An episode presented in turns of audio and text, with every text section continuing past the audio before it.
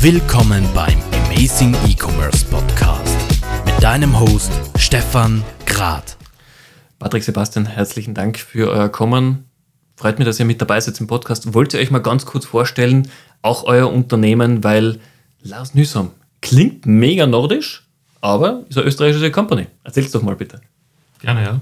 Wer soll von uns? Gerne, Patrick. Dann stelle ich mich mal vor. Also Patrick, mein Name. Ich habe äh, das Unternehmen ähm, und die Marke Lars Nüssom gemeinsam mit Sebastian gegründet. Äh, das Ganze ist losgegangen 2017 und wie du richtigerweise sagst, ja, es ist ein nordischer Name.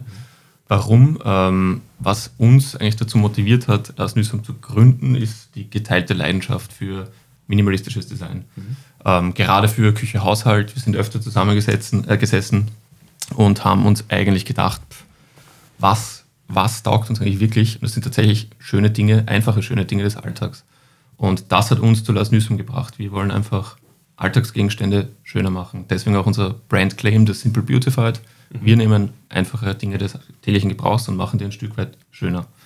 Und durch das minimalistische Design sind wir äh, dann darauf gekommen, okay, wie können wir das auch Kunden gegenüber vermitteln? Mhm. Und äh, haben dann gedacht, naja, wenn wir es jetzt Fischers Fritz nennen, weil Sebastian Fritz, Patrick Fischer, vermittelt das definitiv nicht das, äh, was unser Designanspruch und unsere Designphilosophie eigentlich sein soll. Ja. Ähm, und haben deswegen uns dann dazu äh, entschlossen, einen fiktiven, einen ideellen Designer zu kreieren, der unsere Philosophie verkörpert. Und das ist eben Lars Nüssom, also diese Person gibt es nicht, mhm. sondern es ist wirklich die Verkörperung unserer Designphilosophie.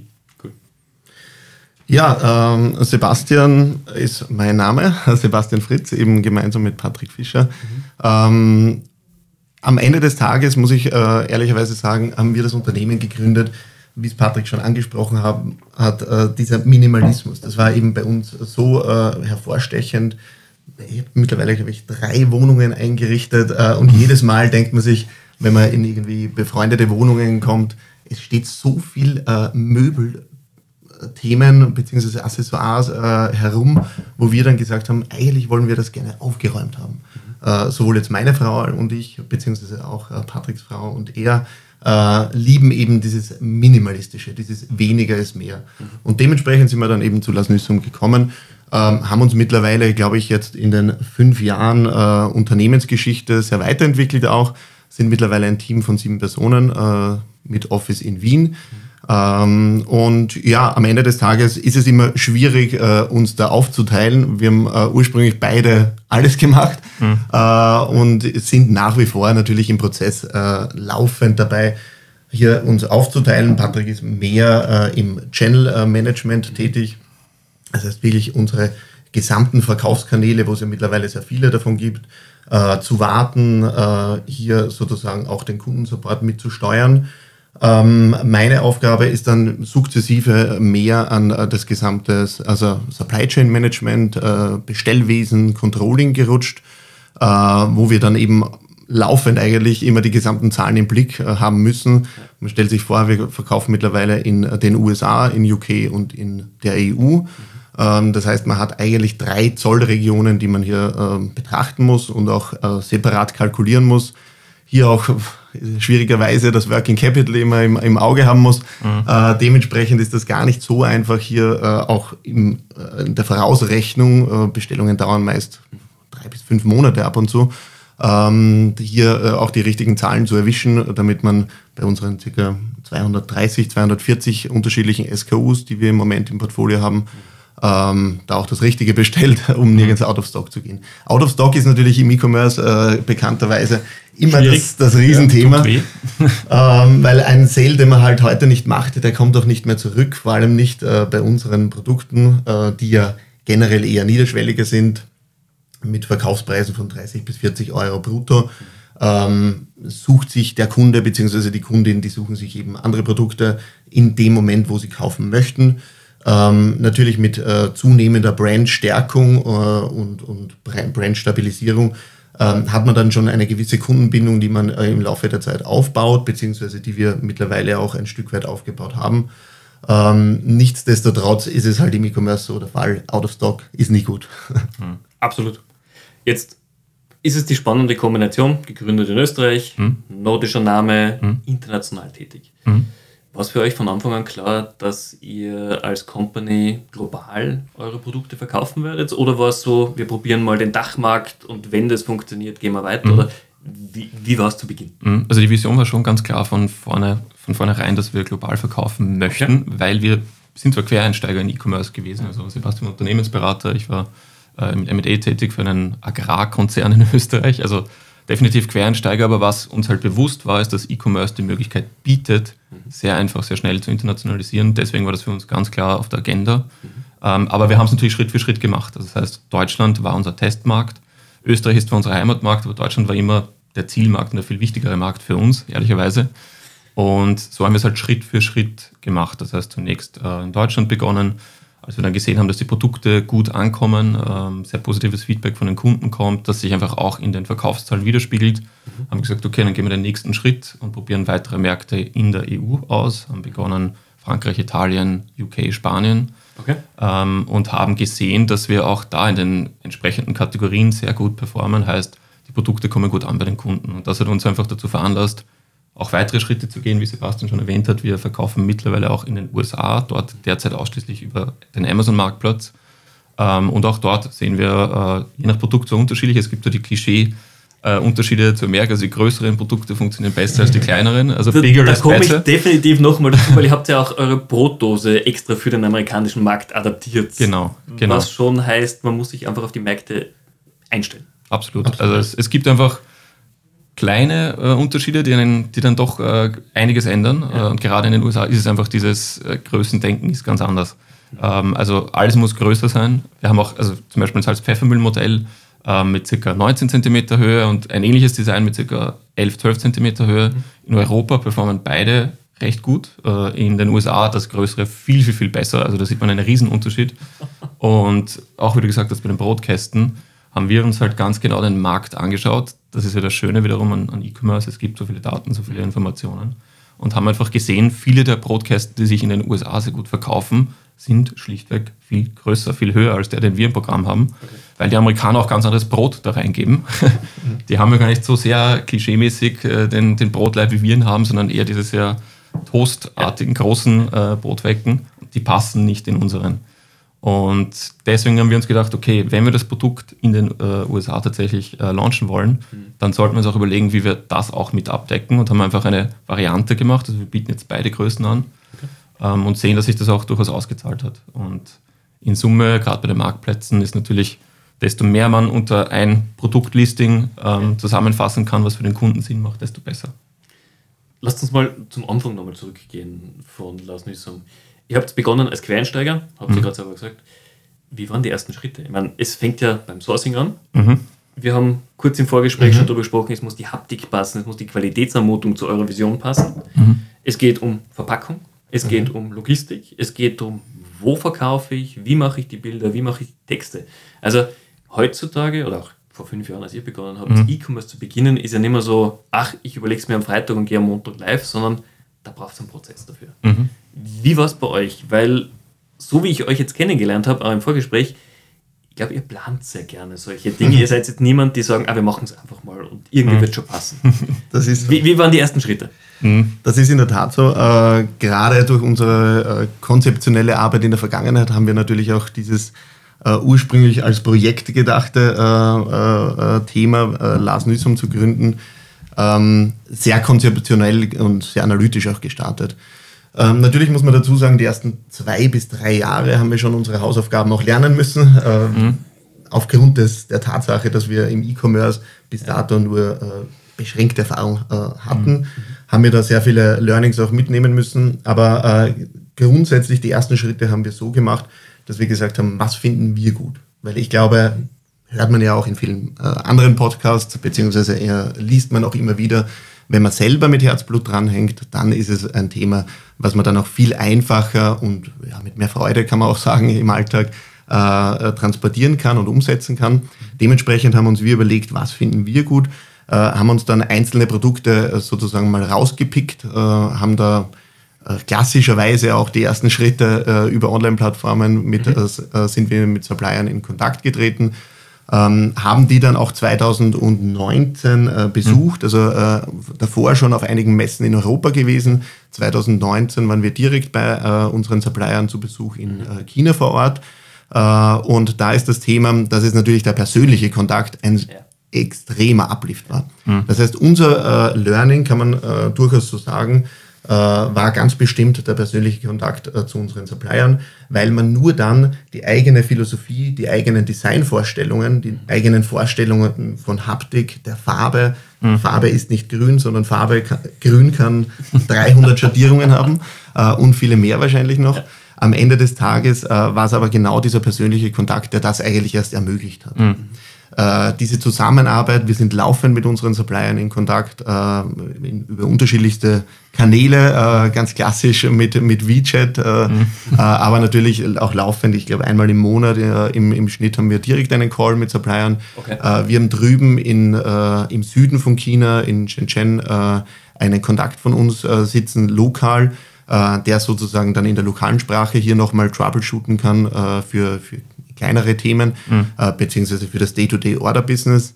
Ähm, Entschuldigung, wenn ich so frage, aber der kümmert sich dann auch um Qualitätsassurance und genau, genau, genau. Okay. absolut. Ja. Sowohl jetzt äh, Sampling von neuen Produkten oder neuen Produktvarianten, äh, als auch genereller äh, Order Schedule, äh, um den einzuhalten, hier die, die Meilensteine auch äh, richtig einzuhalten, äh, als auch natürlich Qualitätsinspection und äh, schlussendlich dann die Übergabe an den äh, Spediteur. Ähm, wir bestellen hauptsächlich FOB, also äh, Free on Board, kann man, kann man durchaus sagen. Ähm, und der Spediteur übernimmt daneben an den, an den Häfen bzw. Zugstationen. Wir liefern auch äh, vor allem in der Vergangenheit sehr viel mit Zug, okay. vor allem in die EU. Das ist jetzt im Moment leider äh, nicht mehr ganz so einfach möglich äh, durch unterschiedlichste Krisen weltweit, mhm. Äh, vor allem eben durch den Krieg in der Ukraine. Ähm, sehr schlimm, ähm, was da eben geschehen ist. Ähm, und dementsprechend sind wir ein, ein, Stück weit natürlich im Moment auf, auf Schifffahrt angewiesen. Mhm. Äh, aber dieser Kontakt eben äh, in China durch, äh, ist durchaus hilfreich, mhm. weil auch hier wieder diese Persönlichkeit, diese persönliche Kommunikation hervortritt. Das ist halt generell, äh, weil haben wir auch vorhin kurz gesprochen, im E-Commerce ein Thema, jetzt sowohl absatzseitig, aber Absolut. auch natürlich sourcing-seitig. Es ist ein People's Business. Mhm. Äh, und da muss man dazu sagen, äh, da zählen eben die Menschen, äh, da zählt die persönliche Kommunikation. Das ist nicht nur, wie man es in sehr vielen White Papers, Kursen und sonstigen, zum Teil mhm. selbsternannten Gurus, muss man fast dazu sagen, mhm. hört und liest. Mach das, das, das, diese zehn Schritte bringen dich zur ersten Million. Mhm. Das ist aus unserer Sicht kompletter Schwachsinn. Das ist auch sehr direkt mhm. hier gesagt, aber das, das ist leider so. Äh, das kann vielleicht hier oder da mal äh, ein Glückstreffer sein, mhm. aber um jetzt mit Nachdruck ein stabiles, nachhaltiges Business und eine stabile, nachhaltige Brand aufzubauen, äh, da braucht es einfach viel mehr dazu. Mhm. Und wir haben jetzt im Vorgespräch auch kurz die, die berühmte Knoblauchpresse erwähnt, die ja oft in diesen FBE-Kreisen als das beste erste Produkt da angepriesen wird. Das ist sicher eine der Dinge, die wir ganz bewusst versucht haben, von Beginn an genau nicht zu machen ein x-beliebiges Produkt zu nehmen und das von der Stange dann versuchen auf Amazon zu verkaufen, aus unserer Sicht, das kann nichts werden. Weil wie soll das funktionieren? Man wird nie einen Kostenvorteil haben gegenüber echten Produzenten oder anderen Händlern, die ein viel größeres Volumen haben. Man kann sich auch nicht differenzieren mit einer Knoblauchpresse, nur sehr schwer. Mhm. Ähm, deswegen haben wir für uns von vornherein festgelegt, das, was für uns Sinn macht, ist die Kombination aus unserer Leidenschaft, minimalistischem Design, mhm. Ähm, mit äh, einfach sehr, sehr guten Produkten. Also wir haben uns immer total auf das Produkt fokussiert. Mhm. Das ist eigentlich das Kern oder der Kern unseres Unternehmens. Und das, was wir auch immer gemeinsam machen und auch immer gemeinsam machen werden, die Produktentwicklung. Also unser, unser Business steht und fällt mit den Produkten. Man kann sagen, was, was man will, will, man kann Werbekampagnen optimieren, bis zum geht nicht mehr. Ist das Produkt nicht gut, funktioniert es nicht. Und das ist einfach für uns das Aller, Allerwichtigste, dass wir es schaffen, gute Produkte zu entwickeln. Das heißt einerseits, dass das Design ansprechend ist, unserer Designphilosophie entspricht, aber auch die Qualität der Produkte dann einfach top-notch ist. 100% schafft man nie. Das ist einfach so. Es gibt ja. immer kleinere Themen. Und whatever can go wrong, will go wrong. Also wir haben schon alles erlebt, äh, gerade bei Produkten mit Pfeffermühlen, vermeintlich simpel, tatsächlich gar nicht so simpel dann. Mhm. Ähm, da auch sicherzustellen, dass die Produkte in der Qualität produziert werden, wie man das selbst möchte. Okay. Ähm, das heißt, das ist auch ein ganz, ganz starkes Augenmerk bei uns, dass wir wirklich darauf achten, dass die Qualität passt, auch in der Produktion oder gerade in der Produktion. Ähm, und das ist für uns sicher ein Schlüsselelement, denke ich, für, für das Unternehmen. Absolut. dass wir dann rundherum natürlich alles, was E-Commerce anbelangt, möglichst gut machen und da die Optimierungshebel, die es gibt, äh, ziehen, ist absolut notwendig und, und richtig. Aber wenn das Produkt nicht passt, kann man machen, was man will, dann reitet man ein totes Pferd. Wird halt schwierig und man, das ist ja nächste, die nächste Frage, die hm. ich euch stellen möchte. Ihr habt es ja geschafft, eine Marke zu etablieren. Ihr seid nicht ein Amazon-Händler, der irgendwo einfach sein Label draufklebt und die Produkte weiterverkauft, kein Dropshipper in dem Sinne. Hm. Ähm, wie war auch das schon von Anfang an Teil der Vision, dass ihr gesagt habt, wir wollen nicht nur auf Amazon verkaufen, sondern wirklich zur Marke werden? Mhm. Ähm, und welche Vorteile gibt euch das auch zum Teil gegenüber von Mitbewerbern? Mhm. mhm. Also durchaus war das äh, schon ursprünglich in unserem Gedanken, weil wir äh, sind ja eben an das Thema Lars Nüssum, an äh, die Idee, äh, wir wollen äh, nicht nur grundsätzlich äh, andere Unternehmen aus unserer Vergangenheit, aus unseren vergangenen Jobs beraten, beziehungsweise hier für andere Unternehmen äh, unsere Ideen einbringen, sondern wir wollen unsere eigenen Ideen und unsere eigene Philosophie unter Anführungsstrichen auf gut österreichisch auf die Straße bringen. Äh, und da ist es schon so, dass wir gesagt haben, wir wollen unsere eigene Marke, die eben dann dementsprechend, wie heute schon diskutiert, Lars Nüssum getauft wurde, äh, wir wollen das zu einer richtigen Marke machen. Äh, dementsprechend war es von Ursprung äh, weg eigentlich geplant, jetzt nicht nur unter Anführungszeichen, möchte auch nicht zu negativ darstellen, aber nicht nur unter Anführungsstrichen äh, auf Amazon tätig zu sein, sondern eben auf sehr vielen Kanälen unsere Marke und mit unseren Produkten anzubieten. Ähm, das heißt, das eine, es war von, äh, von Anfang an eigentlich geplant. Was gibt uns das für einen Vorteil? Aus unserer Sicht ist äh, E-Commerce vergleichbar äh, jetzt mit dem normalen Handel, äh, wenn man mehrere Touchpoints zu Kunden bzw. potenziellen Kunden hat, äh, hat man natürlich den Vorteil. Wir sind im Moment ausschließlich online äh, verfügbar, äh, hätten aber auch in Zukunft schon die ersten Pläne bzw. Projekte, hier auch in den, äh, die ersten Schritte in den Offline-Bereich zu gehen, okay. ähm, weil auch da wieder sozusagen der Touchpoint, der ähm, die Verbindung mit dem äh, potenziellen Kunden bzw. den Kundinnen, äh, weil diese sozusagen gegeben ist. Wie du es angesprochen hast, wenn man unsere Produkte angreift äh, oder angreifen kann, diese Haptik, diese Größenvorstellungen, die man ja auf einem Bild gut transportieren kann, aber niemals so transportieren kann, wie es eben in der Realität dann wäre. Ja. Ähm, das würde uns gerade im Offline-Bereich, äh, im stationären Bereich natürlich große Vorteile bringen. Mhm. Äh, die Vorteile jetzt auf verschiedenen Online-Kanälen äh, online zu sein, beziehungsweise verfügbar zu sein, äh, das sehen wir auch ganz klar jeder potenzielle Käufer oder Käuferin hat natürlich seine Kanäle. Es gibt Leute, äh, die sagen, Amazon ist äh, das Ein und Alles, ja. Convenience vor. Das macht Amazon auch fabelhaft, das muss man ganz einfach neidlos anerkennen ähm, dann kaufen die oder äh, dann kaufen diejenigen eben auf, auf Amazon. Es gibt aber auch sehr, sehr viele Marktplätze in Europa, äh, vor allem in Benelux gibt es zum Beispiel Bol.com, mhm. äh, in Frankreich gibt es C-Discount äh, und so weiter. Da hat eben jedes äh, Land seine, seine anderen Kanäle, die eben neben Amazon auch noch existieren. Ähm, das ist auch etwas, wo wir auch verfügbar sein wollen, weil wir dort ebenso äh, potenzielle Kunden und Kundinnen abholen. Und natürlich äh, nicht zuletzt unser eigener Webshop, der jetzt sowohl äh, jetzt als Brandstore gedacht ist, als ein, ein Stück weit Online-Showroom, wo wir natürlich die Nachrichten, die Informationen äh, über unsere Brand so äh, definieren können und so anpassen können, ohne Restriktionen, wie sie auf den Marktplätzen zum Teil äh, ja, gegeben sind. Mhm. Ähm, und auf der anderen Seite ist es natürlich super, wenn wir äh, Kunden und Kundinnen direkt über unseren Webshop ähm, äh, wenn die eben direkt über unseren Webshop bestellen, mhm. äh, weil nur dann können wir auch direkt eine äh, aktive Kundenbeziehung aufbauen. Mhm. Und ich glaube, es ist für uns auch der Vorteil, es ist einerseits Kombination persönliche Motivation, also wir wollen wir wollten von vornherein eine Brand sein, auch aus persönlicher Motivation heraus. Es würde uns jetzt nicht so viel Spaß machen, x-beliebige Produkte zu verkaufen bei Amazon, weil sie sich dort verkaufen und weil man Geld damit verdienen kann. Das geht auch. Es gibt auch sehr viele erfolgreiche Unternehmen in dem Bereich. Ja. Uns persönlich macht es nicht so viel Spaß. Also uns macht vor allem diese Fantasie Spaß, was noch alles aus der Brand werden kann. Mhm. Daran arbeiten wir auch sehr intensiv, da investieren wir sehr, sehr viel Zeit, äh, auch schon in die Zukunft. Das bringt uns jetzt nicht unmittelbar schon einen Return, aber wir setzen einfach darauf, dass die Marke wirklich viel Potenzial hat. Okay. Und ich glaube, es ist einfach äh, Differenzierung auch auf den Kanälen. Wie gesagt, wenn man einfach die nächste x-beliebige Knoblauchpresse bringt, ist nett, nur die übernächste x-beliebige Knoblauchpresse wartet und ist demnächst einen Klick entfernt. Also es ist halt aus meiner Sicht doch nicht sehr nachhaltig, diesen Weg zu gehen. Und deswegen haben wir uns von Anfang an dafür entschieden und deswegen legen wir auch so viel Herzblut in, in die Entwicklung der Marke. Was war das allererste Produkt, das ihr auf den Markt gebracht habt und was wird das nächste sein, was kommt? Mhm. Das allererste Produkt war eine Thermosflasche. Mhm. Ähm, das, äh, es gibt dieses Produkt tatsächlich jetzt nicht mehr genau in dieser Form. In okay. einer ähnlichen Form gibt es noch. Warum? Auch da ganz offen. Wir haben gesagt, das Wichtigste für uns ist das Produkt, Design und Qualität, dass beides passt. Wir haben zu Beginn, auch weil wir einfach über diese klassischen Plattformen gegangen sind, einen Supplier gefunden, der okay war von der Qualität, aber einfach nicht mitgehen konnte mit unseren Qualitätsansprüchen, okay. die wir hatten. Das heißt, es gab keine Perspektive, dass es mit diesem Supplier in die Richtung geht, die wir für die Brand eigentlich immer im Kopf hatten.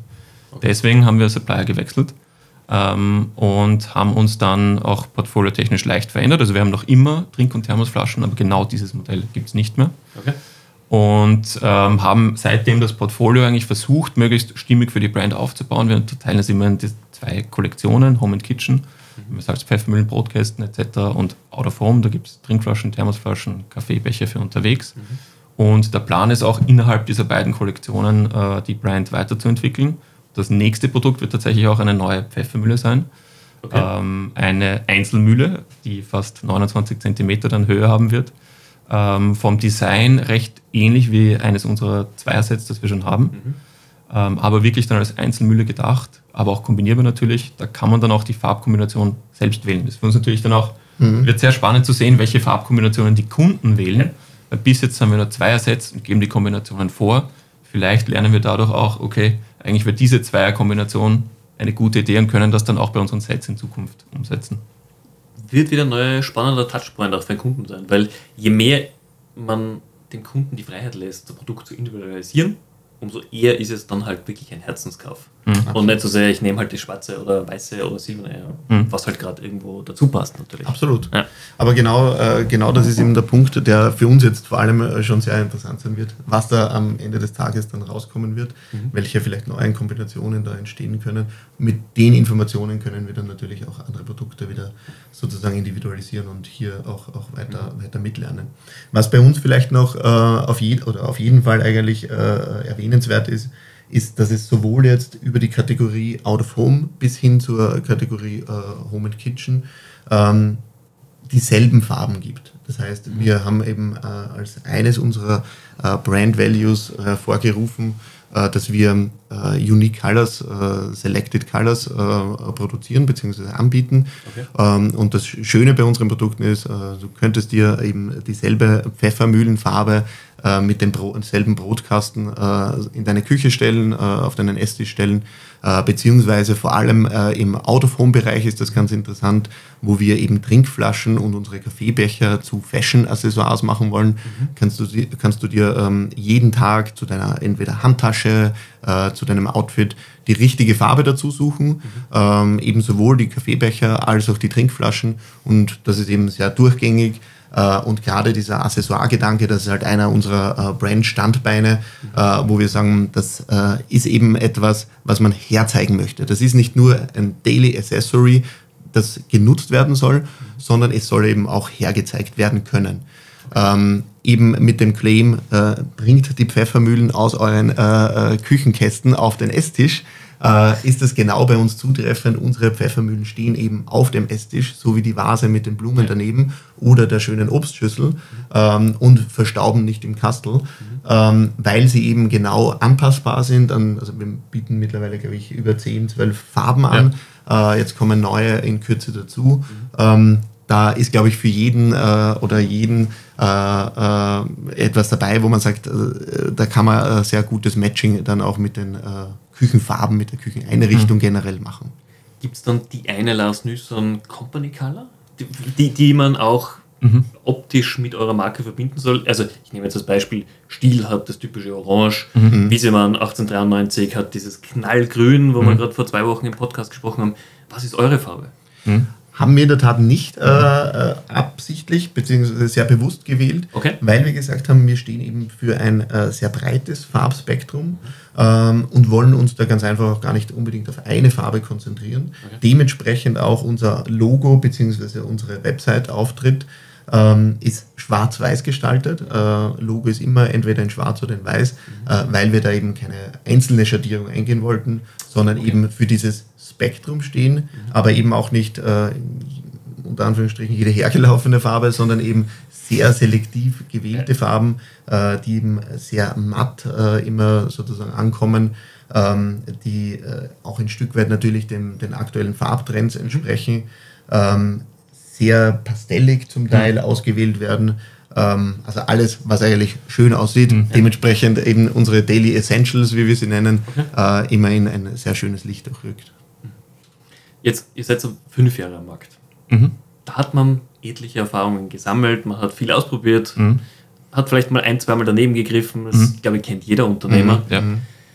Wenn ich euch jetzt frage, was war das prägnanteste, wo ihr sagt, das war das wichtigste Learning für euch persönlich, das ihr aus den letzten fünf Jahren mitgenommen habt? Und wenn ihr, wenn ihr es nochmal machen würdet, würdet ihr genau das anders machen vielleicht. Mhm.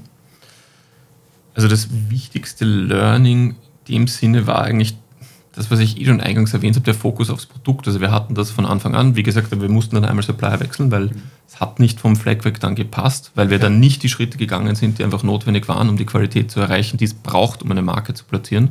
Wenn die Qualität nicht passt, kann man das, den schönsten Auftritt haben, die, die Leute werden nicht zufrieden sein, dann funktioniert es nicht. Ähm, das heißt, für mich war es eigentlich wirklich Fokus aufs Produkt, ganz banal, aber es ist für uns genau das gewesen. Heißt aber ein absurder Fokus aufs Produkt. Es reicht nicht, einmal ein Sample in der Hand zu haben, zu sagen, ja, schaut eh ganz gut aus, passt, sondern wir testen die Produkte wirklich selbst intensiv auch immer. Wenn wir in die Produktentwicklung gehen, dann gibt es meistens vier bis fünf Samples, bis wir das finale Sample haben, Okay. wo wir sagen, okay, so soll es jetzt produziert werden. Und da geht es um Kleinigkeiten, wie wackelt die, der untere Teil der Pfeffermühle minimalst, wenn ich das fest bewege hin und her oder quietscht da irgendwas. Also wir schauen da wirklich auf kleine Details und versuchen alles, was wir im Vorfeld identifizieren können, zu machen, damit das Produkt bestmöglich ist von der Qualität. Okay. Design steht sowieso noch davor Ja. ähm, für uns. Das ist halt bei unserer Marke nochmal spezifisch, dass wir natürlich den Design-Fokus haben. Ähm, und diese Kombination ist für uns das Wichtigste und der Fokus auf die Qualität des Produkts. Ähm, abseits des ganzen Lärms, den es halt sonst so gibt in der E-Commerce-Welt, ähm, für mich das wichtigste Learning, sich nicht zu verlieren in optimier jetzt noch deinen A-Plus-Content und mach da A-B-Tests, wenn du eh keine Verkäufe hast, sondern hab ein Produkt, mit dem du arbeiten kannst. Das heißt, doch ein bisschen konträr zu vielem, was von Online-Coaches äh, hinausgetragen wird. Nimm dir Standardprodukt A, mach möglichst viel Marketing mit Influencer hier und Pseudo-Promi da. Du wirst die Leute schon überzeugen. Aber ich, ich finde es Ja. gut, dass ihr sagt, wir überzeugen mit Qualität. Mit dem, dass ich das Produkt halt nicht nach drei Monaten wegschmeißen muss, sondern ich habe es über Jahre hinweg und bin zufrieden damit. Absolut. Und äh, es mag durchaus funktionieren, eben äh, der unter Anführungsstrichen Coaching-Ansatz, äh, aber am Ende des Tages, glaube ich, ist das eben nicht nachhaltig. Ähm, es mag funktionieren, dass man mit etwas Glück das richtige Produkt auswählt, äh, vielleicht ein nettes Logo designt, das dann auch äh, viele Leute anspricht. Äh, aber am Ende des Tages ist das eben kein nachhaltiger Business Approach. Das ist dann ein ja, ich möchte gar nicht zu negativ sagen, aber ein bisschen ein, ein äh, Studentenprojekt-Approach, wo man mal sagt, man versucht einmal äh, die eine oder andere Marke, äh, versucht sich da eben aus und, und äh, stampft da das eine oder andere Produkt raus ähm, nach der Reihe. Aber am Ende des Tages, darum geht es uns nicht. Wir wollen eben unsere Vision, wir wollen unseren Designanspruch äh, auf den Markt bringen. Ähm, wir stehen nur dahinter, wenn das Produkt wirklich gut ist. Wenn das Produkt nicht gut ist, wie es eben das eine Mal sehr stark der Fall leider war, ähm, da haben wir gesagt, okay, da müssen wir jetzt raus, da müssen wir jetzt äh, einen Supplier finden. Das war auch ein sehr lang, langes und ja, sehr, sehr umfangreiches Projekt von uns. Ähm, sind da aber jetzt eben, da ging es um die Pfeffermühlen auch, unter anderem äh, sind da jetzt bei einem Supplier, der, der hochprofessionell arbeitet, äh, hohen Automatisierungsgrad auch mitbringt, ähm, bei dem auch sehr einige andere sehr, sehr angesehene Brands produzieren lassen. Ähm, das heißt, da fühlen wir uns jetzt sehr wohl. Ähm, zahlen ganz bestimmt auch den, den mhm. etwas höheren Einkaufspreis dafür, ja. mhm. aber äh, nur dann können wir wirklich da, dafür stehen, weil ich glaube, der Erfolg gibt uns da auch ein Stück weit recht, wenn man sich jetzt ansieht, ähm, manche unserer Kategorien, wir kaufen immer wieder auch äh, Konkurrenzprodukte, testen die natürlich auch, wo geht der Trend hin, auch bei der Konkurrenz, das mhm. ist, äh, glaube ich, ganz legitim. Ähm, und da sieht man natürlich durchaus äh, schon einige Fails, wo man dann sagt, ähm, schade eigentlich um äh, die ganzen Rohmaterialien, die da einerseits äh, gewonnen werden müssen, äh, dann wird ein Produkt produziert, äh, um die halbe Welt äh, transportiert, zum Kunden transportiert. Und der Kunde oder die Kundin packt das Paket aus, zum Teil noch in irgendwelchen Luftpolster, Plastikhüllen, was ja eigentlich ja, komplett mhm. abgeschafft werden müsste, mhm. äh, was wir mittlerweile auch äh, in, in äh, vor drei Jahren, glaube ich, äh, haben wir das umgesetzt äh, für alle unsere Produkte, die eben plastikfrei verpackt sind.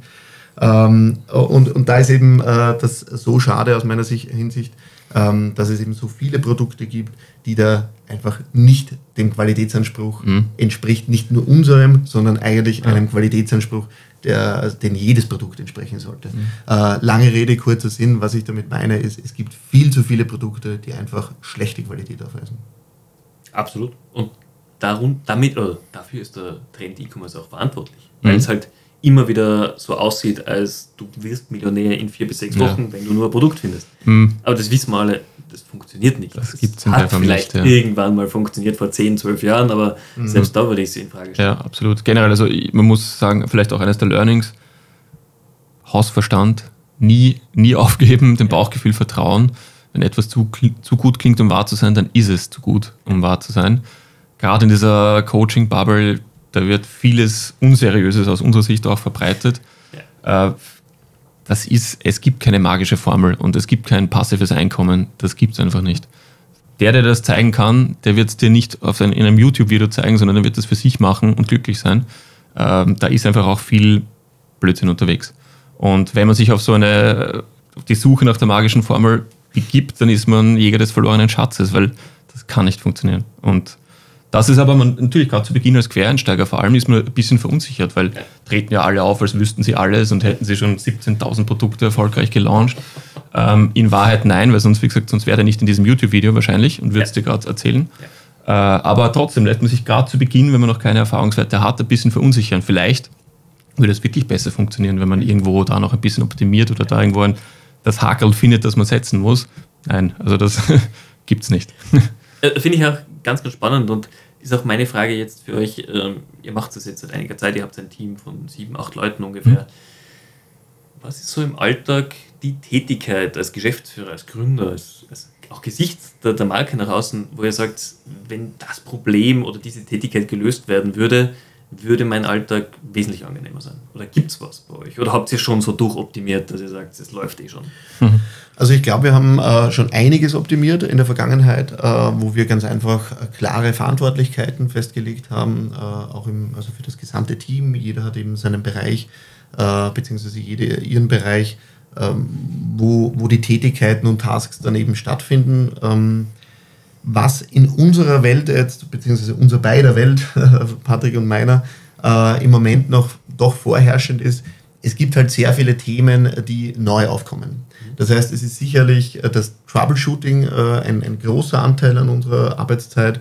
Ähm, hier mal die Online-Marktplätze, unsere Shopify-Seite. Irgendwo gibt es natürlich immer Themen, die da äh, verbessert werden können, ähm, irgendwelche Potenziale, die dazukommen. Äh, Amazon launcht jetzt oder hat vor kurzem gelauncht äh, den Premium A Plus Content. Ähm, das wollen wir jetzt umsetzen. Natürlich, da muss man sich äh, sozusagen ein Mini-Projekt aufsetzen, gemeinsam mit dem Team. Wer macht jetzt was bis wann? Also es ist schon sehr viel Troubleshooting, sehr viel Management-Tasks. Je größer das Team, je größer werden die Management-Tasks. Ähm, und dementsprechend ist es auch wahrscheinlich sehr klassisch ähm, in der, in der Geschäftsführung, dass wir sagen, wir müssen uns natürlich in, letzter Konsequenz um alles kümmern, äh, von der Buchhaltung über die Zahlen, über die Finanzierung, ähm, das Produkt, das Marketing, Teamführung, Team-Event. Also es gehört natürlich alles äh, irgendwo dazu. Ähm, und ich glaube, wenn man das nicht wirklich mit Herzblut macht und gerne das macht, was, was man ja, im Moment macht, hm. und äh, wenn wir nicht diese Vision haben, die wir da verfolgen, ähm, dann schafft man das, glaube ich, nicht so gut und mit weniger Freude, sage ich einmal. Ja. Und ich glaube, die Freude im Alltag ist halt äh, das Wichtigste. Äh, wir sollten, glaube ich, alle das machen, was wir gerne und gut machen und das haben wir, glaube ich, für uns, uns beide, beziehungsweise ich glaube auch für, das spreche für das gesamte Team, mhm. äh, gefunden, weil bei uns ist immer ganz lustig im Büro, äh, jeder, ist, äh, jeder ist ganz happy äh, im Normalfall und ja, das, das glaube ich, erheitert auch den Tag von Start bis Ende. Absolut, ja. Also es ist sicher für, für uns als, als Geschäftsführer die Herausforderung, wie wir auch eingangs gesprochen haben, es gibt halt so, so viele Themen, die man angehen könnte. Und dann gibt es noch extrem viel Neues, der aus dem operativen Wahnsinn kommt, des tagtäglichen Verkaufens auf mehr als zehn Marktplätzen in mehr als acht Ländern. Mhm. Es ist immer irgendetwas. Es kann immer irgendetwas schiefgehen. Irgendein Produkt geht immer offline oder ist, ist gerade nicht verfügbar, aber war beim, Supply, beim Fulfiller doch noch verfügbar. Der Kunde gekauft und kann es fulfillen. Es gibt immer so Troubleshooting-Themen ohne Ende. Und das ist für uns die Aufgabe, eigentlich diese Troubleshooting-Themen von uns möglichst wegzubekommen.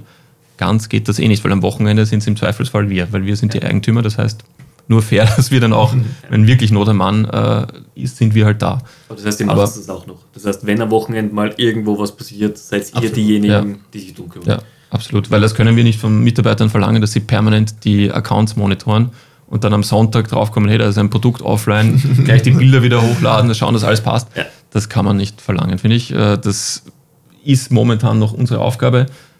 Solange wir in einer kleineren Größe bleiben, wie wir derzeit sind, wird das auch ein Stück weit bei uns bleiben. Mhm. Aber was ganz wichtig ist, dass die vermeidbaren Dinge, also jetzt nicht so Ad-Hoc-Themen, die denen zu lösen sind, sondern vermeidbare operative Themen möglichst gut an unser Team übergeben werden, sodass wir wieder mehr Ressourcen haben, uns den wesentlichen Dingen zu widmen.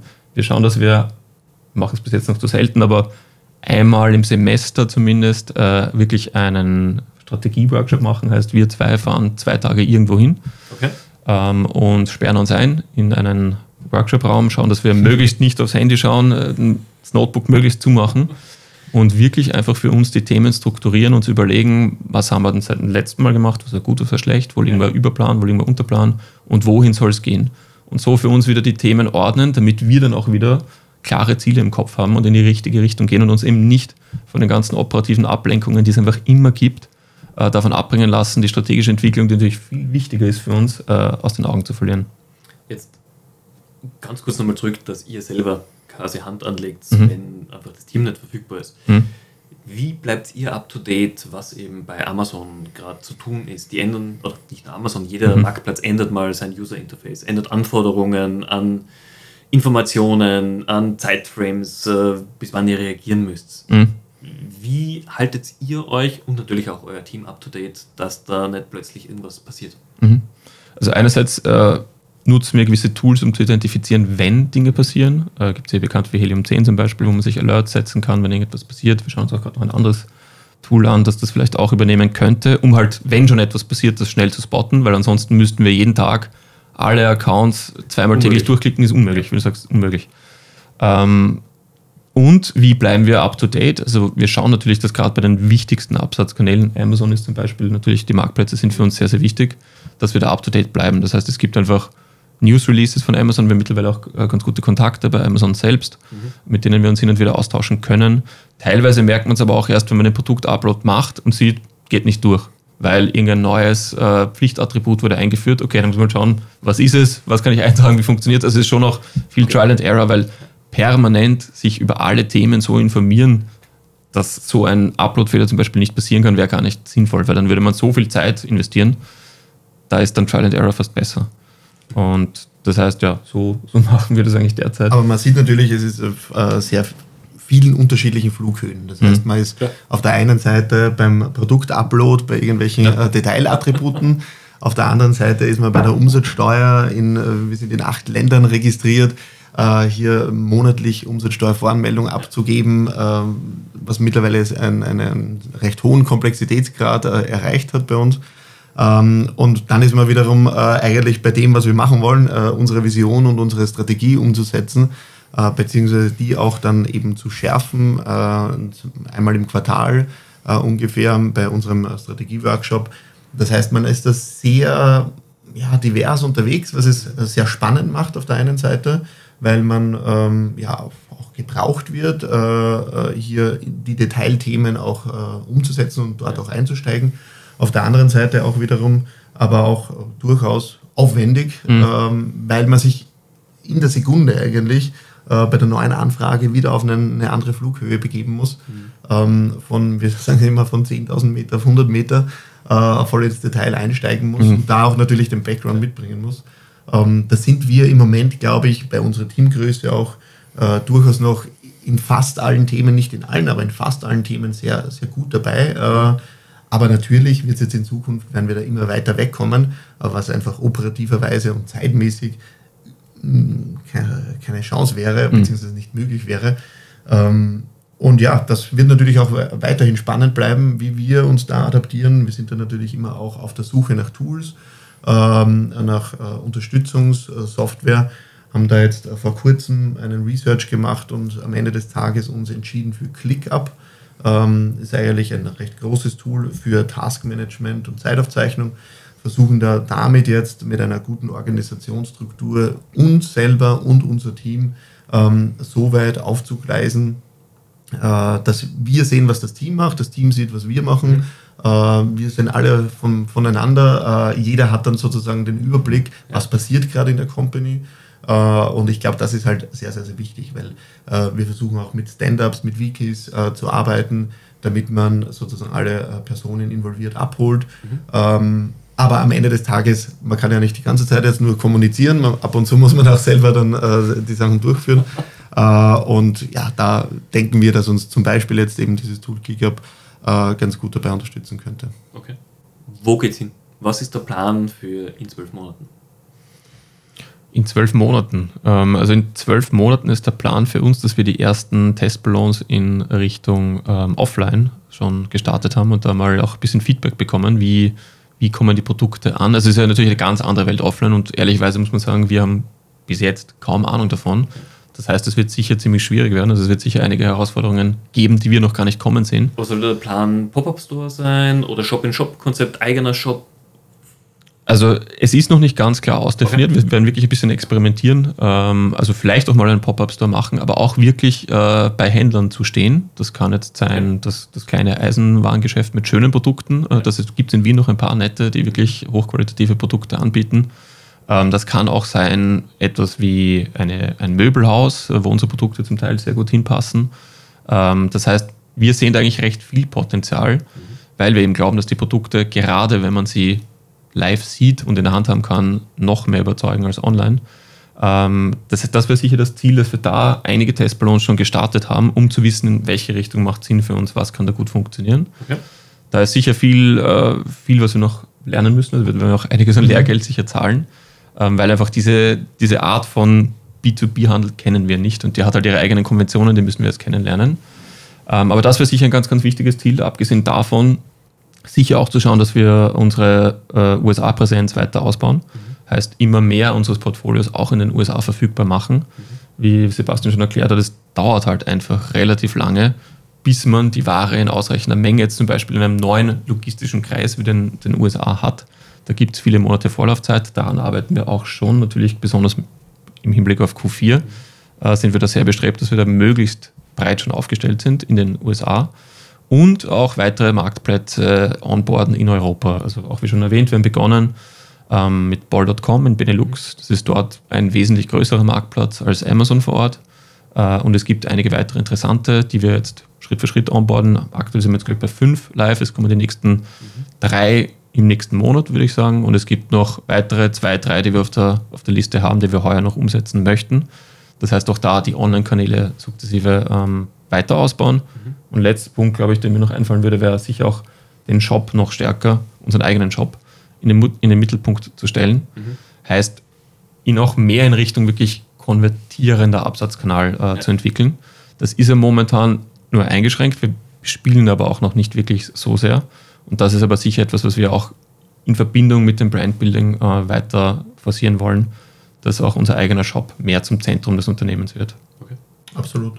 Und was wir vor kurzem begonnen haben, ist eben, ähm, sind die ersten Aktivitäten im Bereich äh, Public Relations. ähm, haben da jetzt eine Zusammenarbeit gestartet mit äh, der Agentur Heroes and Heroines aus Wien, ähm, wo wir jetzt wirklich die ersten Schritte gehen, äh, sozusagen die ersten äh, Journalisten Pressemitteilungen rausschicken, äh, die ersten Events planen, mhm. ähm, die ersten Messeauftritte auch planen äh, von uns und unserer Brand, sind auch heuer ähm, mit dabei beim Design District in der Hofburg. Äh, wo wir die Chance haben, unsere Produkte auch äh, zu zeigen und dort auch natürlich wertvolles Feedback äh, einzuholen, was wiederum mhm. in die Haptik der Produkte geht. Das wird natürlich sehr, sehr spannend, was ja die ersten Outcomes sind der ersten Monate PR-Aktivität. Ähm, erstmals jetzt nur für Österreich geplant. In dem zweiten Schritt würde dann eben Deutschland dazukommen ähm, wo jetzt hm, durch die äh, geringe Sprachbarriere bzw. keine Sprachbarriere äh, äh, das sozusagen um, direkt äh, nahtlos umsetzbar wäre. Ähm, ja, das glaube ich wird eine sehr spannende Sache, äh, wo wir da dann am Ende des, des, Tages rauskommen und was vor allem eben das Feedback ist. Gerade äh, Journalisten und Journalistinnen sind ja da in der Hinsicht sehr oft sehr ehrlich und ich glaube, das ist für uns wiederum Anlass, weiter eben in diese Produktentwicklung zu gehen, dass man sagt, okay, was können wir da noch weiter verbessern beim Bestandportfolio äh, und was können wir äh, sozusagen als nächste Produkte andenken. Mhm. Da haben wir natürlich immer eine gefüllte Pipeline. Ähm, das ist auch äh, sozusagen ein laufender, laufender Task, unsere Produktentwicklung. Ähm, das heißt, wir haben laufend äh, Samples in der Zusendung, äh, laufend in, in, der Konzeption mit unseren mhm. Supplier, äh, in der Designkonzeption mit den Supplier-Teams. Ähm, das ist natürlich äh, sozusagen dementsprechend ähm, dann unsere Hausaufgabe auch. Äh, und wie erwähnt, da ist eben das Feedback vom Markt, sowohl jetzt offline als auch online, sehr, sehr wertvoll. Das klingt nach vollen To-Do- und Tasklisten. Mhm. Ich halte euch die Daumen, dass es gut zum Umsetzen ist. Ähm, natürlich Weihnachtsgeschäft steht vor der Tür, auch sicherlich ein großes Thema. Ist mhm. Weihnachten bei euch die heißeste Season oder verteilt sich es bei euch eher? Es ist schon ganz klar die heißeste Season bei okay. uns. Also Q4 ist mit Abstand das stärkste Quartal, das wir haben. Mhm. Ist einfach dem geschuldet, dass so viel natürlich eingekauft wird in Q4 und unsere Artikel ja. gerade als Geschenk auch sehr gut geeignet sind. Also es sind einfach sehr schöne Produkte, die schenkt man daher auch äh, sehr gerne. Das kriegen wir auch wirklich von Kunden mit. Mhm. Man sieht es zum Beispiel auch bei, bei Amazon am häufigsten gewünscht, äh, ist zum Beispiel unsere Pfeffermühle mit dabei immer. Okay. Ähm, das heißt, man merkt, das ist ein Produkt, das sehr gut als Geschenk ankommt. Mhm glaube auch, dass die Verpackung eigentlich äh, sehr nett ist. Sie ist sehr ein, ein, Understatement. Wie gesagt, es ist vollkommen plastikfrei. Daher natürlich gibt es gewisse Einschränkungen, was die Verpackung anbelangt, aber sie ist dennoch schlicht, minimalistisch und schön. Und äh, deswegen ist Q4 ganz klar das stärkste Quartal für uns. Heuer wird es das erste Mal auch Q4 in den USA. Wird sehr spannend zu sehen, wie es dort funktioniert. Ja. Wir hoffen uns natürlich viel davon. Ähm, und ja, also so gesehen ganz klar Q4, aber es ist jetzt nicht so, dass wir komplett vom Q4 abhängen. Also es ist nicht so, dass wir jetzt zum Beispiel 50, 60 Prozent unseres Umsatzes in Q4 machen. Okay. Q1 bis Q3 sind für uns auch sehr, sehr wichtig. Ähm, es ist halt dann nur nochmal ein bisschen Zusatzumsatz in Q4, aber nicht so, dass, dass es genau ein Uplift. Aber nicht so, dass es wirklich unser ganzes Geschäft jetzt in Q4 gemacht wird. Okay. Das heißt, es ist auch nicht so, wenn jetzt gerade in Q4 irgendwas passiert, dass es die Firma in Gefahr bringen würde, sondern es ist natürlich Nein, schlecht. Es ist das, nicht. das bringt die Nerven in Gefahr dann, weil das, weil das tut natürlich besonders weh. Ja. Out-of-Stock-Situationen in ja. Q4 ist halt noch mehr Produkte, Schwierig. die Kunden kaufen würden, vielleicht, wenn sie gerade verfügbar wären, dann aber sich für ein anderes Geschenk entscheiden. Das kommt nicht zurück. Das heißt, das tut natürlich besonders weh, aber es ist jetzt nicht so, dass wir sagen, wenn Q4 nicht übererfüllt, also nicht besser als andere Quartale wird, dass wir ein Problem hätten. Also so, so ist es nicht. Ist auch eine Luxussituation, gerade im E-Commerce, weil viele einfach extrem von diesen drei, dreieinhalb Monaten abhängen und wenn da nur zwei Tage nicht performen, mhm. ist das ganze Jahresergebnis quasi im Eimer. Mhm. Und mhm. ich glaube, da ist es in eurer Situation einfach angenehmer. Bisschen stressfreier zumindest, wenn man das so sagen kann. Mhm. Also, ja, absolut. Das würde ich schon, schon durchaus so, ja. so framen, äh, weil es eben nicht komplett davon abhängt. Ja. Und es gibt also vielleicht auch irgendwie angenehmer das ganze Jahr über, wenn man schon ein Gefühl hat dafür, wie geht ja. denn das Jahr. Also wenn man dann wirklich davon abhängt, nur wie gehen diese drei Monate und davor nicht wirklich einschätzen kann, wo liegt man, wie schaut es aus, dann auch eben sehr viel Menge für einen sehr kurzen Zeitraum kaufen, also vorrätig halten muss. Und wenn es dann nicht geht, dann liegt das wieder bis zum nächsten Q4. Das ist sicher, mhm. also stelle ich mir auch unangenehmer vor. Definitiv. Äh, also sind wir froh, dass wir das so nicht haben. Aber ja, wir freuen uns auf das heutige Q4. Wir hoffen natürlich sind aktuell, glaube ich, überzeugt, dass es das Beste unserer Unternehmensgeschichte wird. Und gerade die USA sehr, sehr spannend für uns zu sehen, ja. wie es dort dann funktioniert und wie dort auch Verhältnis Q4 zu anderen Quartalen dann bei uns ausschaut. Ich halte euch die Daumen. Wir sind schon am Ende der Folge angekommen. Vielen, vielen, vielen, herzlichen Dank für den Input. Hat mega viel Spaß gemacht. Ähm, ich glaube, ihr habt noch einiges vor. Äh, wir freuen uns mitzusehen, wie es sich entwickeln wird. Ich freue mich, oder ich würde mich freuen, wenn ich mal einen Lars Nüssen Shop äh, auch dann in den nächsten Jahren sehe. ähm, da kommen wir dann auch nochmal vorbei, um mhm. über das zu sprechen, wie es euch dabei gegangen ist, quasi an der Transformation vom Pure Player hin zum Multichannel oder Omnichannel Player. Super. Gibt es irgendwas, wo ihr sagt, äh, wenn jemand Interesse an eurer Marke hat, soll er sich bei euch melden? Darf man am besten über LinkedIn mit euch in Kontakt kommen? Gibt es Jobpositionen, wo ihr gerade sucht? Mhm. Also grundsätzlich äh, suchen wir immer, äh, wie so viele Unternehmen, gerade in der aktuellen Zeit. Also äh, ist der Bedarf natürlich an, an zusätzlichen äh, Teamwork, sage ich jetzt einmal, ähm, immer, immer gegeben in unterschiedlichsten Positionen. Jetzt im Moment gerade im Bereich Grafikdesign, mhm. Äh, aber natürlich generell im, im Channel Management, aber auch operations technisch sind wir eigentlich laufend auf der Suche. Ähm, Kontaktmöglichkeiten, glaube ich, da sind wir ganz flexibel. Wir sind äh, erreichbar auf äh, sehr, sehr vielen unterschiedlichen Plattformen. LinkedIn ist natürlich ideal. Ähm, da würden wir uns sehr freuen. Absolut. Natürlich auch, wenn das ein oder andere, der eine oder andere Händler zuhört oder irgendein kleiner Designshop, äh, der sich unsere Produkte anschaut und sagt, hey, die schauen cool aus. Ähm, wir könnten es einfach mal probieren, die bei uns ins Geschäft zu stellen. Würde uns natürlich sehr freuen. Das heißt, da sind wir natürlich sehr offen für Anfragen. Ich glaube, da plaudern wir gleich nochmal nach Ende des Recordings weiter. Da hätten wir ein paar Ideen für euch. Super. Liebe, liebe, Zuhörer, vielen herzlichen Dank fürs äh, Zuhören. Ich hoffe, es waren einige spannende Themen für euch mit dabei und ich würde mich freuen, euch nächste Woche wieder im Amazing E-Commerce Podcast begrüßen zu dürfen. In dem Sinn, schöne Woche und bis bald. Bis bald.